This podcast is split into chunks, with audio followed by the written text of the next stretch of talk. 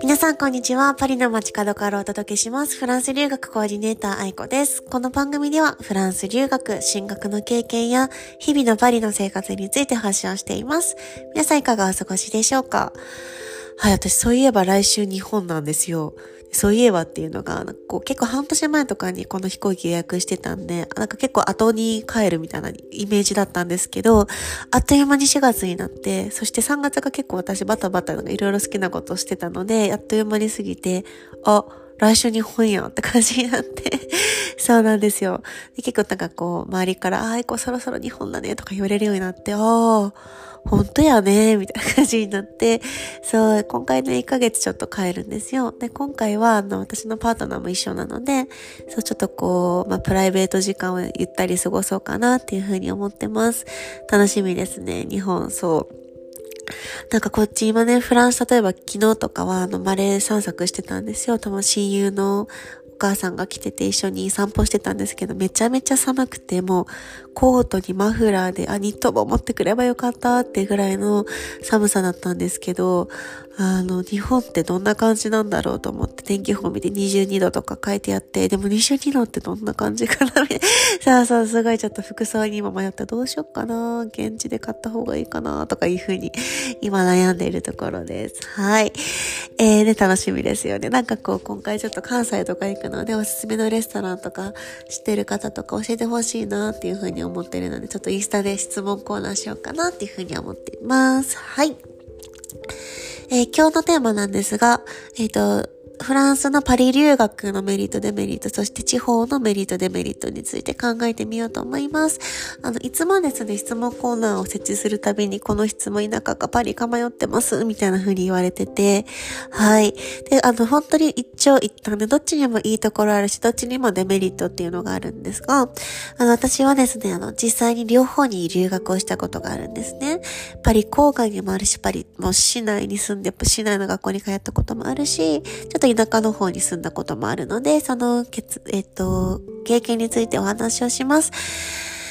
まず、パリのメリットとしたら、やっぱりこう、本当に出会い、出会いが一番だなって思うし、今でもそれが理由でパリに住んでるんですけど、本当に世界中から面白い人が集まってるので、フランス人はもちろんそうですが、あの、世界のいろんな人と友達になれる出会いが自分が動けばそれなりに出会いを作ることができるのがパリのメリットだし、すごいま便利さもありますよね。あの、私の近くのスーパーマーケットは夜23時まで開いてますけど、こういうのはやっぱ田舎に住んでた時はなかったなっていうのとか、あとはこうやっぱりこう、文化的な、なんていうんですかね、そういう美術館とかそういうのがたくさんあるから、あの、言語だけじゃなくていろんな勉強ができるとか学びが多いっていうのがメリットかなって思います。ただなんかデメリットを挙げるとすると、やっぱりパリは高くて、あの、学生の時はかなりひ、今もそうですけど、なんか高いなって思うことが多い。特に市内はね。そう。あとはやっぱりこう、何かしらのストライキとか、デモとかがあった時にすぐ影響を受けやすいとか、まあ治安がっていうのもちょっとパリかな。パリの場所にもよるんですけど、地方に比べたらやっぱりそういうところが多いっていうのもパリのデメリットかなっていうふうに思います。で、えっ、ー、と、ちょっと田舎のパリからも1時間半ぐらいで、もう家の周りは緑みたいなところに住んでた時は、ま、メリットといったらすっごい穏やかだったし、もうストレスフリーだったし、あのー、すごくこう、のみのみと勉強ができてたなっていうふうに思います。人も優しいし、パリに比べたらもう穏やかで、あ、なんか居心地がいいなってすっごい思ってましたね。で、やっぱりこう、その分、あの、フランス語しかない環境なので、どんどんフランス語が伸びるし、何かあってもフランス語で英語とか日本語使わないで、フランス語で解決していくから、言語力もどんどん伸びていく。すっごい良かったなって思います。デメリット上げるとすると、やっぱり交通の面がパリほどはないですよね。なのでちょっとどっか移動しようってなった時に住んでいるところによっては、バスが一本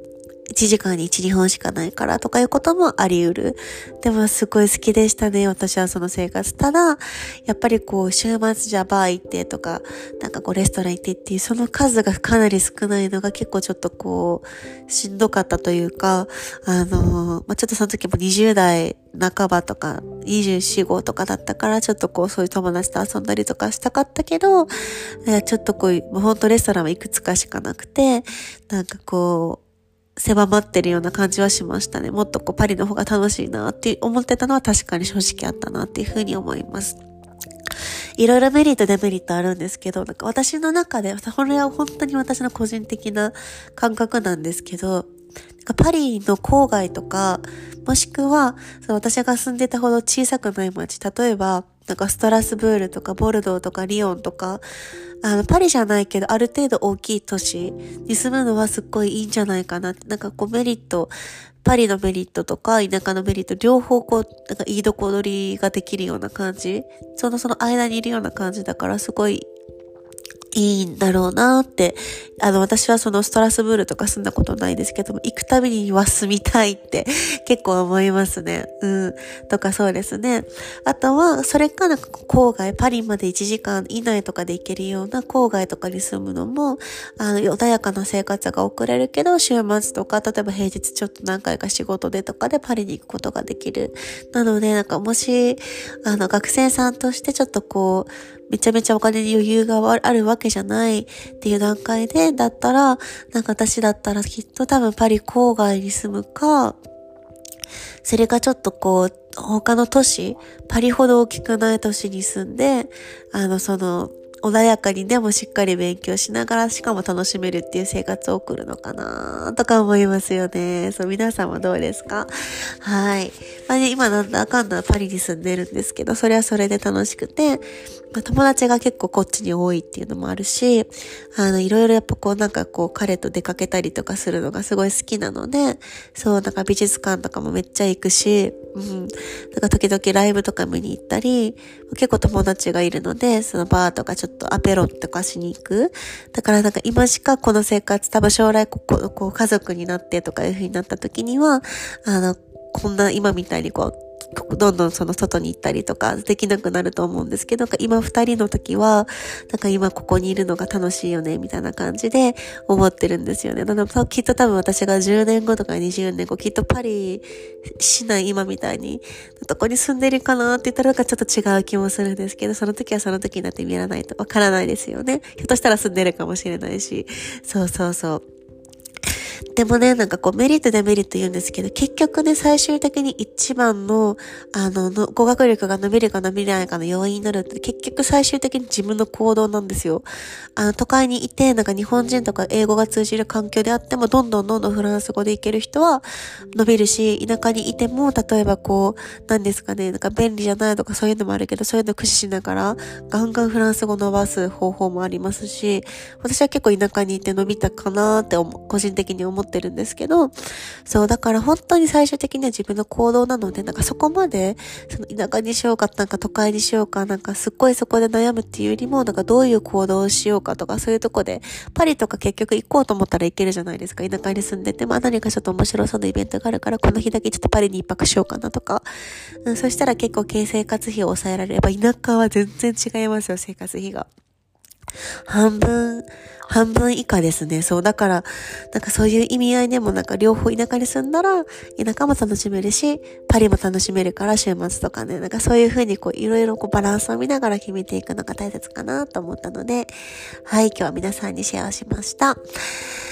ということで、えー、っと、ま、日本は新学期さん4月3日ということで、あの、新しいスタート切る方も多いかと思いますが、皆さん素敵な1週間をお過ごしください。ポンスメン。